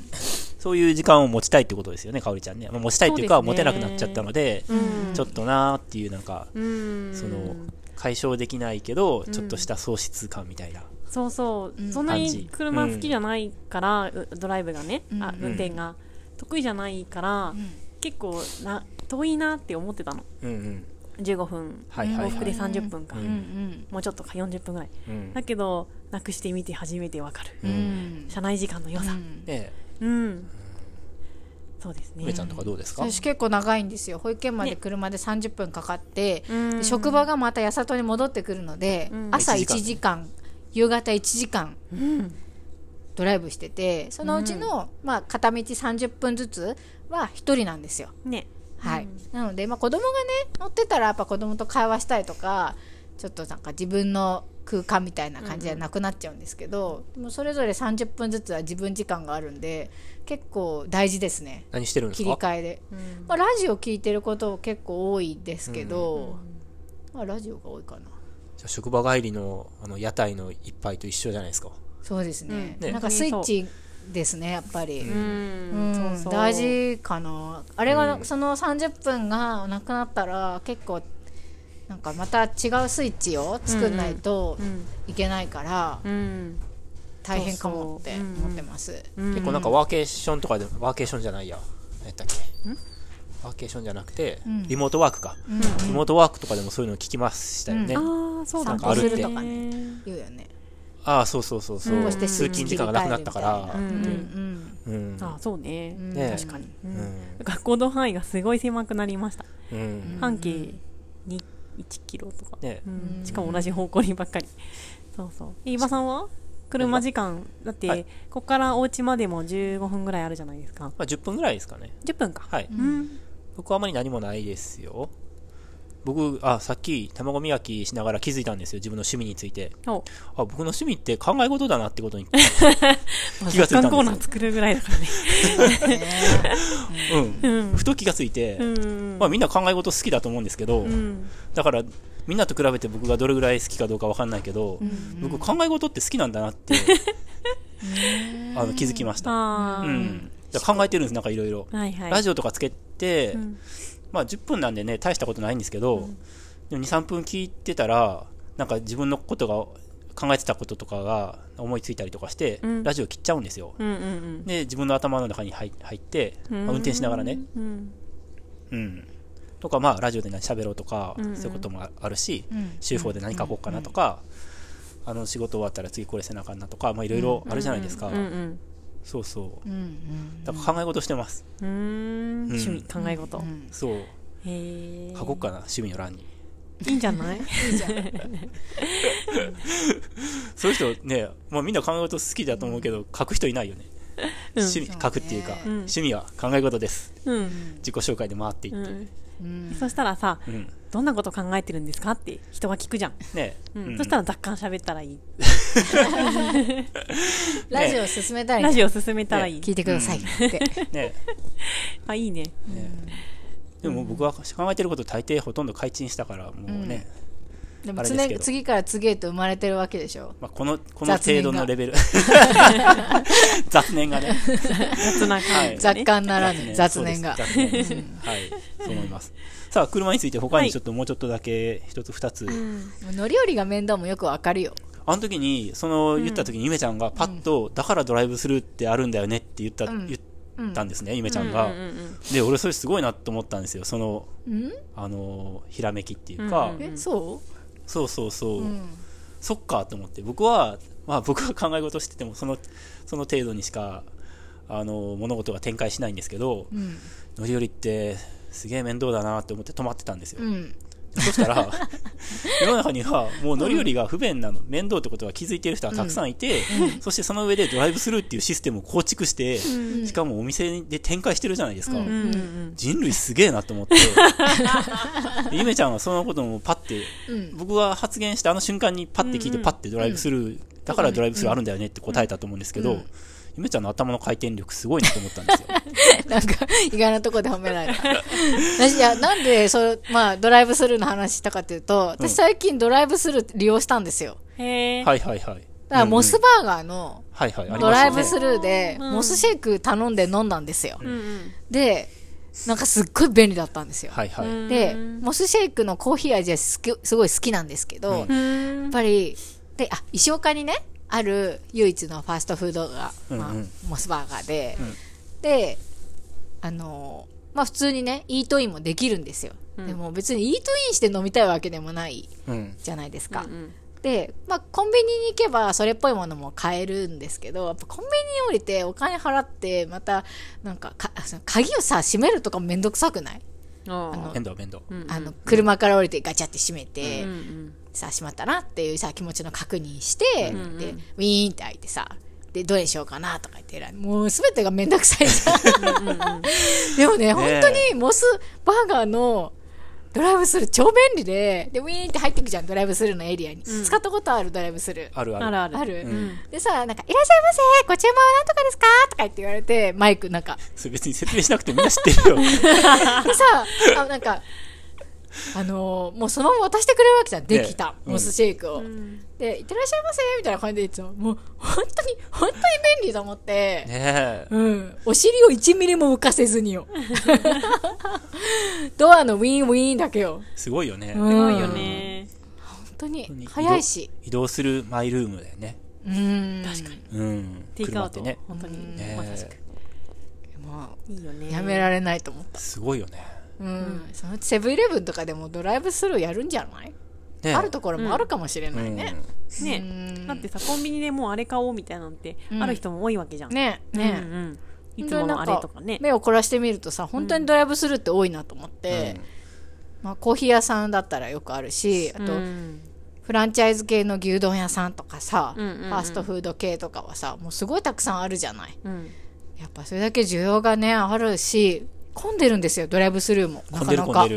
ドライブスルーの列ができてて、うん。で店内とか見ると並んでないんですよ。あだからみんなやっぱお尻浮かせたくないやんと思ってねえ乗り降り面倒なんですよ。ねわかるわ。みんな気づいてたんや。ね。気づいてなくても無意識でやっぱそっちに行っちゃうんだね、きっとね。ねうだね。かと思えばさラーメン屋で行列とかすごい好きなわけじゃん、うん。結構。うん。すごいよね人間って。ね。ね不思議だねいやはや。なんか車の軽トラックとかだと、なんかその座席とかが割とその垂直で、うん。あと高さもあるから比較的乗り降りしやすいんですよ。あそこ。なんか、あの普通の車って、まあそれ、まあマイルームっていうことと一緒だと思うんですけど、なんかすごくこうリラックスできるような椅子の作りになってると思うんですよ。うん。うん。なんかこう曲線があって、ちょっとさちょっと。よりよもたれかかる感じがうん。そうそう。疲れちゃうからねね長時間ね運転して直角だったらそうね。うん。いや僕でも直角の方が疲れないですね。うーん。あのなんか変なニュアンスかかってる、あの、ちょっといつもちょっとこう、お尻の方が下がってると思うんですよ。下がってそうだねうん。で、背中はちょっとこう曲がっててとか。でもちろん快適にね、過ごせるためうん。だとあんまり思うんでけど、ですもさ快適すぎると眠くなっちゃうからね。そう、それが怖さ、ゆめちゃんの言う怖さと繋がってるんですよ。すごいだから、車の中はマイルームで、超快適空間、あったかいし、天候にも左右されないし、どう考えたって眠くなるんですよ、車って、ね運転してたら。うんだけど、ね一歩間違えたら人を引き殺したりとか、ん。事故をする、その危険性と隣り合わせで、一体何がしたいのかよくわかんないですよ。せめぎ合ってんじゃん。せめぎ合ってるますよ。うん。ギリギリのところを狙ってるよね、そう思う。運転してて疲れないようにしたいけどでも眠くなったら困るみたいな、うん、だけどあったかくて音楽とかも流せて、もうなんか至れり尽くすなんていうのかな、なんなんこれ、だってそりゃ車作った人は車好きになってもらわないと困るからね。うん。ねえ。うん。少しでも快適空間を作らないと。そう。いう。ん。やー怖いわ。人間が怖いわ、欲望の塊ですでもすっごく暑い時とすっごく寒い時やっぱ車の中最高じゃない？最高ね。車いいよね。ねあのさエアコン涼しいの最高だよねね真夏にさ、ねうん。真夏にさなんかドライトマトとか車の中で作ったりとかさ、うん。あー楽しいよね。ね好き好き。車の新しい活用法だよね、うん、すぐできる一日でドライトマトできるよね。超高温になるじゃん。超高温だよね。鉄板の上にさ。ダッシュボードのとこでしょそうそう。そうダッシュボードじゃない置いてか。なんていうの？あのそうそうそう、フロントのとこね。だしそうそう、いやー。カリッカリのねセミドライトマトになって美味しいんだよね、パスタとかに入れるとね。ねちょうどいいよねあそこうんねちょうどいいちょうどいい、確かに。そういうね、はい。あポジションランプだけはつけてほしいですね。再三言いますけ えど。それはさ啓蒙活動、えっと朝と晩ってことですか？とかなんか僕車の色も気になってるんですけど色？あ白とグレーと黒うん。の車って、うん。なんか、まあ、グレーと黒は特にアスファルトの道路の色と、うん。あの保護色になって見づらいし、うん。暗闇では見えまあ、ない、雨降ったりとか、なんか霧が出たりするじゃないですか、そういう時って白い車とかもすっごい見づらいんですよ、ああ白は見でづらいね。僕あれすごい危ないなっていつも思ってて、うんなんかテレビ CM とかでちゃんとキャンペーンしてほしいなって 思ってるくらいなんですけど、ともかくね、ポジションランプは本当にもう、もう日中だってつけたっていいぐらいだと思いますよ。おー結構トラックとかはさ常に点灯してるのとか多いよね。そそうう。いうそう作業者意識とか高い系のね、うんドライバーさん。うんうんなんか常に点灯してますって書いてる車とかあるよね。うん。あ本当、うん、ね。トラックとかは多いかも。早くそ法整備してほしいです、僕。うん。バイクはつくんですよ。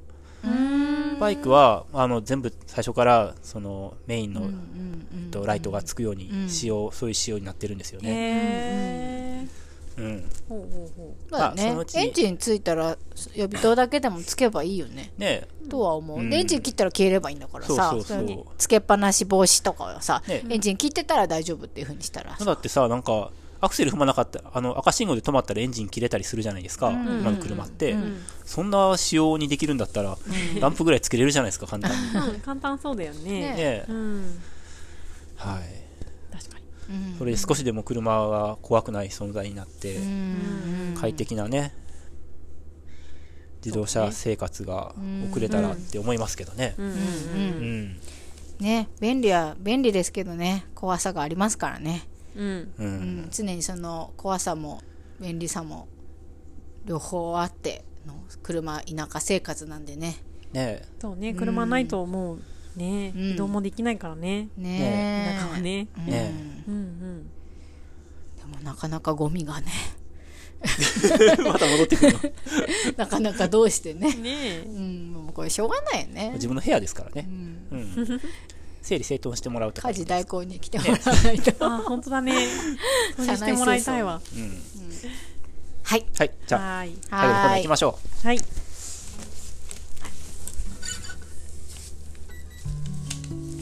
ではうん。せーの野菜ソムリエゆめこのあれが食べたい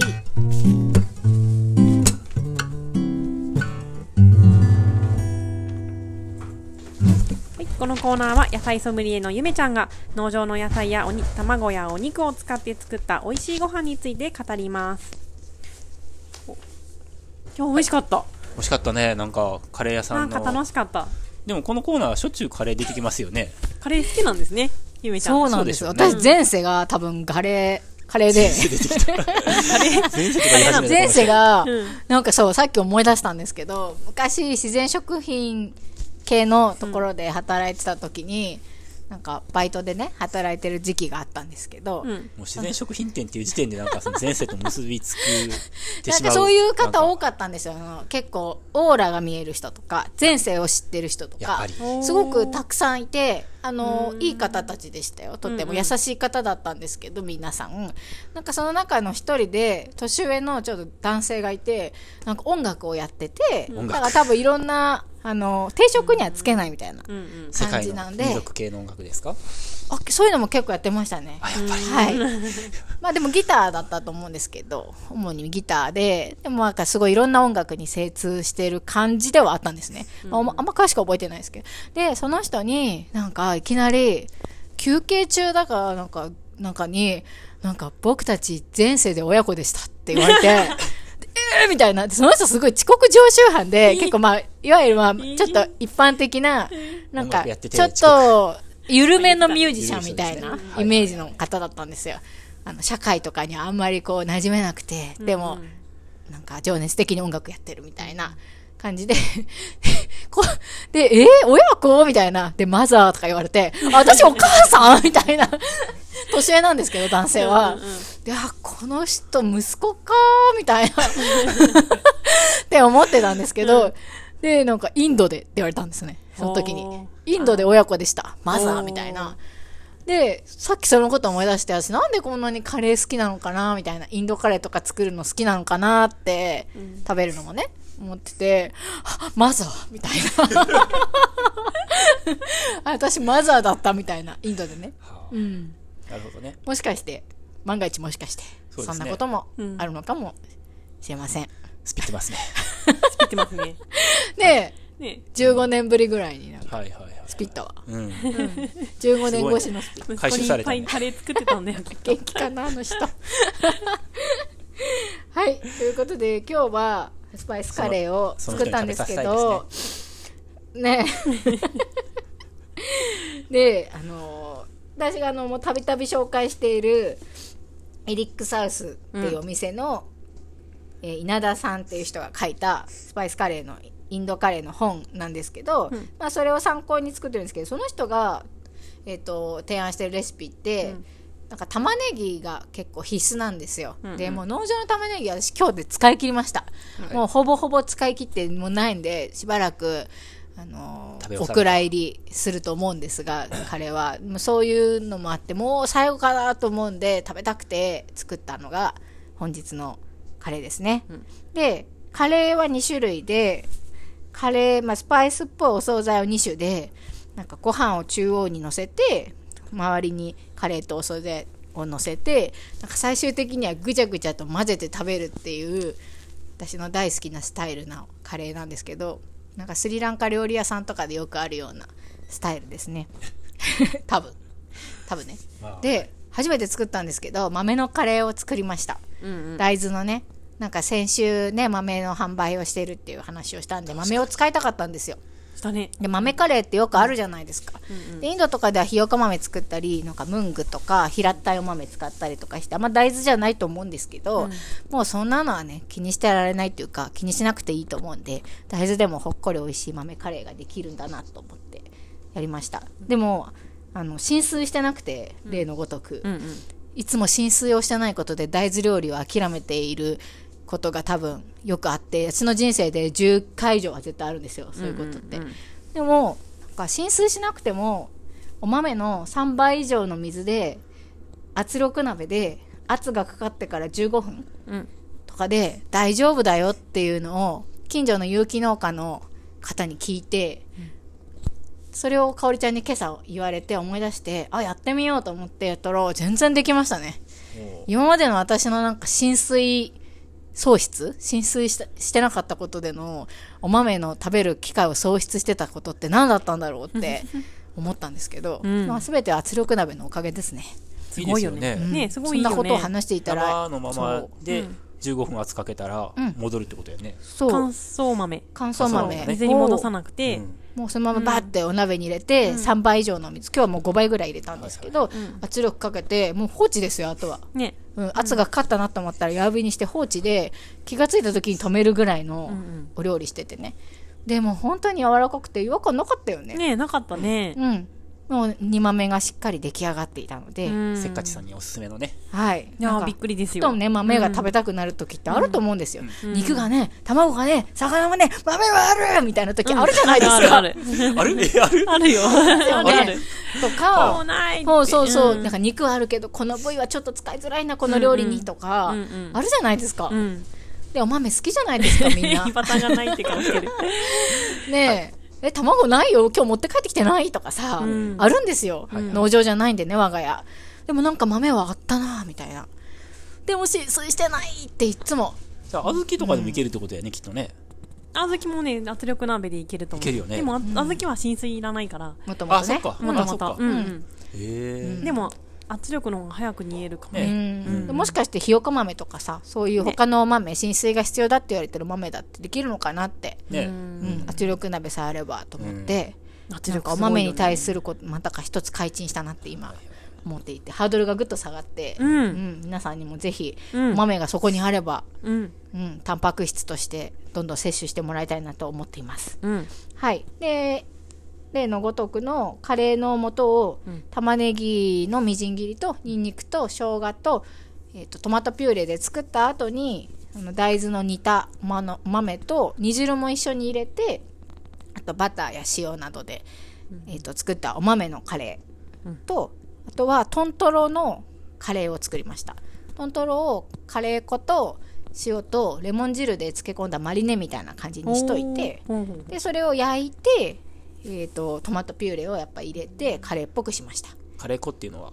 カレー粉は SB です。はい SB はい、あのーカレーの普通のコリアンダーがちょっとなくて今日はもう全部 SB です。はい、赤いカンカンのやつですね。赤いカンカンですね、はいはい。でもね SB でも十分いい仕事しますよ。うん。うん、と思ってます。美味しいよね。うん。なかったら、あの、スパイスの調合にこだわらなくても、SB さえあれば、美味しいカレーはできるなと思いました。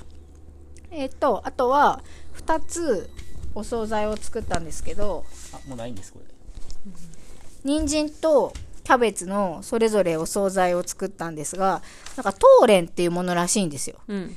で、トーレンってよくわかんないんですけど、えっ、と、どっちも共通しているのは、ココナッツファインっていう、ココナッツの繊維みたいのを入れたお惣菜なんですね。うんうん。で、両方とも、なんか、蒸し、蒸し焼きみたいな感じにしていて、キャベツは千切り、あ、人参も千切りですね。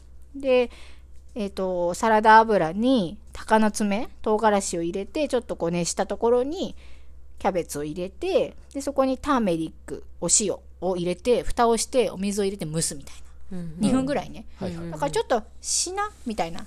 でも、くたくたではないっていう感じ。ちょっとしなっとさせたところで、終わりにして、火を止めて、そのココナッツを入れるっていうお惣菜ですね。人参もほとんど同じ作り方で、塩気は？塩入れてますよ。あはい蒸すときに。はいはいうんうん。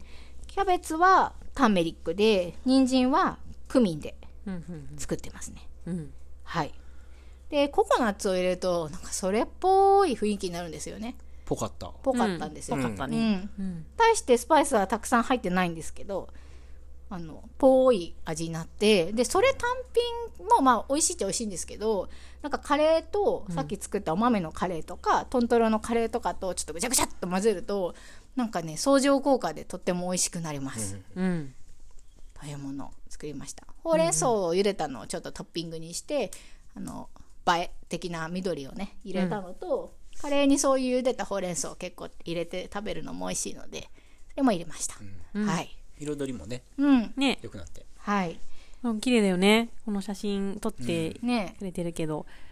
美味しかったですねねはいうん。でカレーって結構インドカレーって野菜たっぷりでなんか日本のそのルーカレーみたいのだと結構脂っこいイメージが強いんですけど、ルーとかの裏とか見ると油たっぷりで、うん。って感じなんですけどなんかあんまり油そこまで使ってないんですよねこのカレーって、うんだからそんなに胸焼けっていうか重くもなく、ペロッと食べれて美味しいなっていつも食べてます、またね玉ねぎが出てきたら作りたいんですがその頃にはね今度はトマトピューレがないんですよ、そうね。そう。でもトマトが出てくるやん。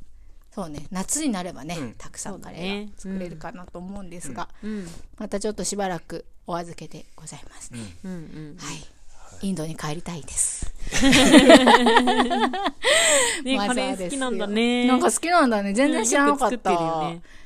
カレー屋さんとかもさ、行ってない？行ってる。割と行ってるよね。ううんん。なんか北インドカレーよりも南インドカレーの方が好き。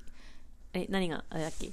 北インドカレーはナンとかがあったり、あと、油っぽいんちゃう？ちょっと、そう、バターチキンカレーとか、ほうれん草。ととカッテージチーズのカレーとかが多分有名だと思うんですけど、で、北インドの方がどちらかというと都会で、はい、ドロッとしたカレーのなが多いですねなんで食べるじゃん。なんで食べる。はいはい。で南インドの方はなんかサラサラとしてたりとか結構ベジだったりとか、油少なめで米で食べますね。でスリランカカレーも南インドカレーに似てる感じどちらかというと、ほうほうほはい、そっちの方が好みですう。なるほど。でリックサウスの方も基本的に南インド料理店うんらしいので、はい、それが結構好みなんですね、うんうん。じゃあ、ゆめちゃんがマザーやった時は、南インド？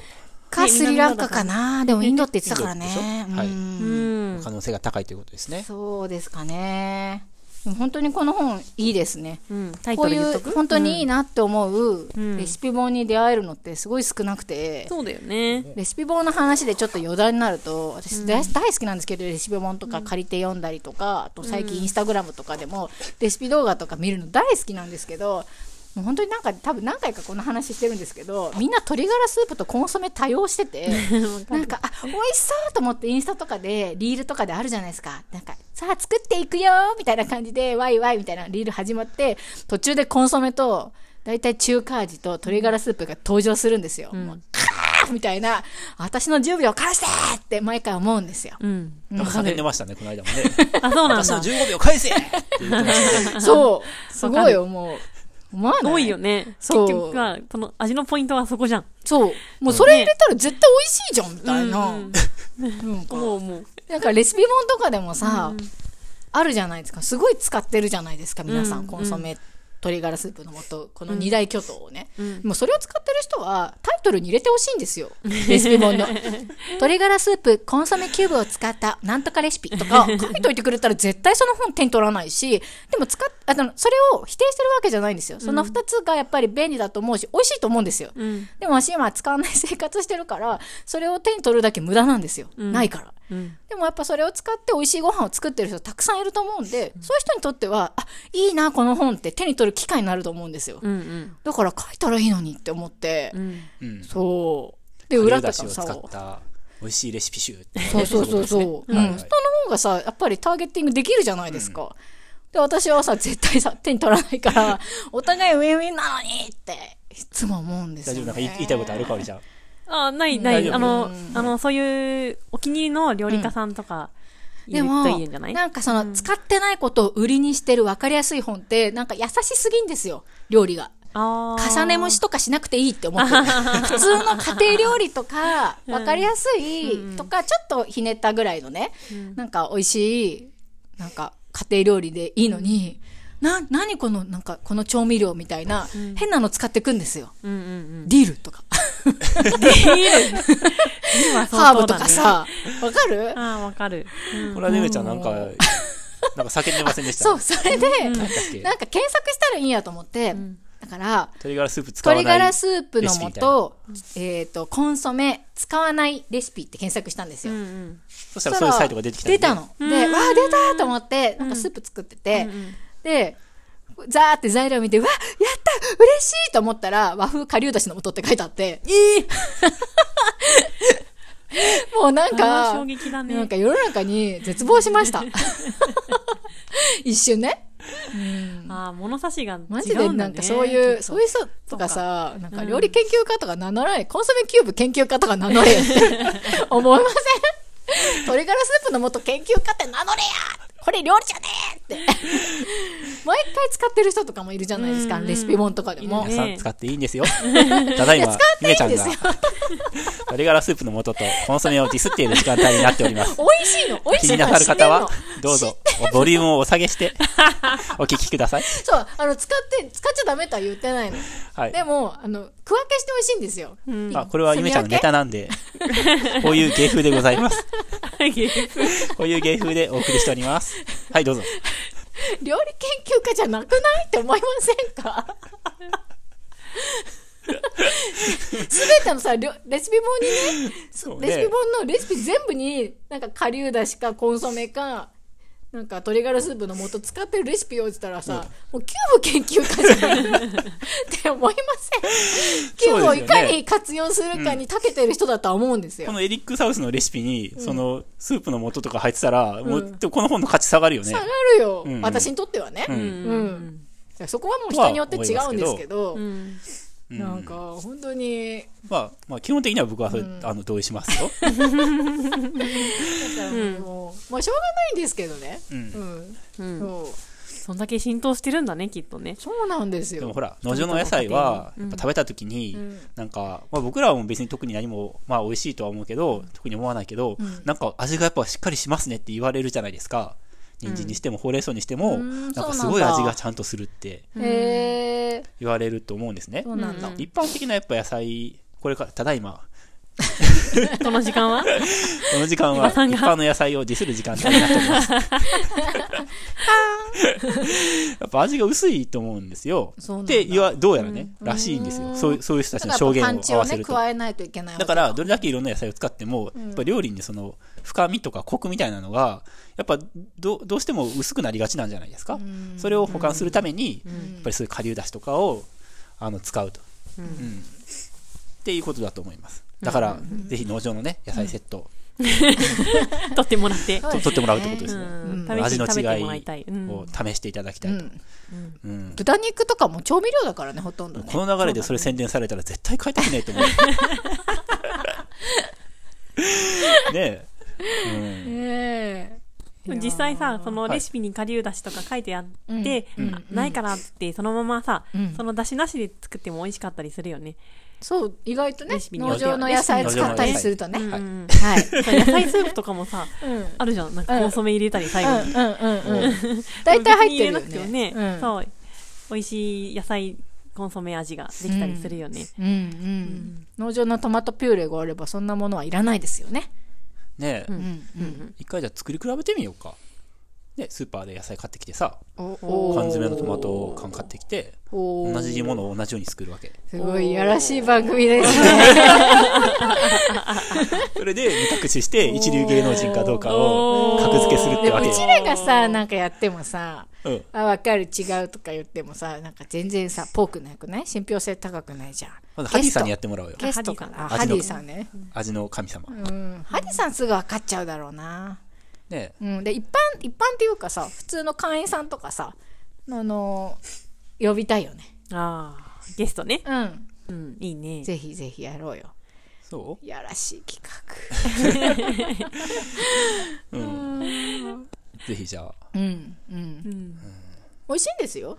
あの、鶏ガラスープの素美味しいなって思いますよ。あの、普通にさ、あの、外食とかして、もう絶対鶏ガラスープの素コンソメ使ってるっていうスープ飲んだりもするじゃないですか。美味しいですよ。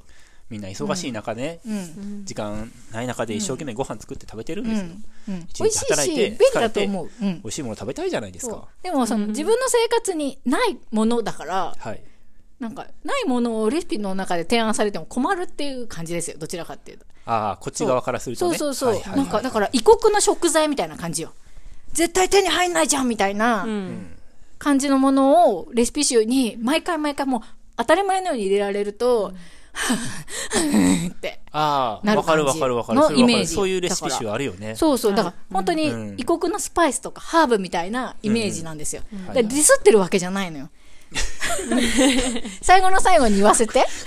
ディスってるわけじゃないの。はいはい。だから困るのよ。私はスパイス料理作れないのにって思ってるっていう感じ。はいはいはい。わかりますよね。そう、そう言われたらきっとクジラさんだって、ああ、そっか、大変ですねって思ってくれると思うんですよ。なんか、マジョ、マジョラムみたいなやつとかある？そうそうそうそうそう。聞いたことあるそれ？あるよねあるよね。あるある。うんうん何それみたいな。うんうん。なんかなんとかシードとかさ、そうそうそうマスタードシードとかもさ、ないじゃん。粒マスタードならあるけど、みたいなさ。うんうんそうそう。ねそういう感じかもうんうね。ん。そんな感じ、そんな感じ。あるある。うんうん。なんでマジョラムって思いついたんやろ。あるよね、マジョラムとかね。あるね。うん。葉っぱかな？あと、ケッパーとか。ああーうん。あるねケッパーってなんやねん。そういうのがもう二つとか入ってると、もうその料理作る、もうこれ作らあ、ないよみたいな。多分それが決め手なわけじゃないですか。それですよね。あとはだって塩とさ、肉とかだけだったりとかしてさ、うんもうなんか、ただのそれ塩肉じゃん。なっちゃうじゃん。あるね。ねえ。うん。だからはい。そうですうね。んなんかもし本当にあのすごく普通の家庭料理とかはいなんだけど、全くそういうの全然使ってないよっていうレシピ本とか、うん料理研究家の人がを知ってるっていう方はもう教えてほしいです。そうですねうんあの優しい料理じゃないやつがいいです。はい。うんを使わないけど、がっつり。そう、ベジとかじゃなくて、まあ普通に野菜、あの、卵とか野菜とかおお肉とかうん使ってるようなやつで、はい。そうだね。重ね蒸しとかじゃないやつがいいはいはいです。はい。はいあ。そうだね。うん、うん、うん。はい。じゃあ終わりましょうか。はい。じゃあ最後お願い。します。はい。最後。クジラチャンネルではい。つでもお便りを大募集しております。Spotify やポッドカスポッドキャストの概要欄の概要欄からリンクが貼ってありますので、そこからどしどしフォームにてお便りをお待ちしております。はい。はい。お便りをね、まーさんとせめぎ合って、そうですね。そうですね。まーさん読まれないぐらい送ってくださいよ。そうだね。うん読みますけど、多分。はい。来週は90回目ですね。おー、そうだね。いいお年ですね。はい。なんか、すごいね。いいお年？ねもうじいちゃんだな、みたいな。じいちゃあんばあちゃんですね、だいぶね。そうんうんうん。はい。終わりましょう。生き生き元気。今日90分なんですよ。こうわ1時間、やっぱね、1時、70分ぐらいで終わらしたいんですよ、本当は。せめてねだけど、ついついね、ちょっと。うんちょっとさい最後のコーナーハッスルしちゃっ面白かったね。はい。た。はい。ではでは来週も聞いてください。はいせーの。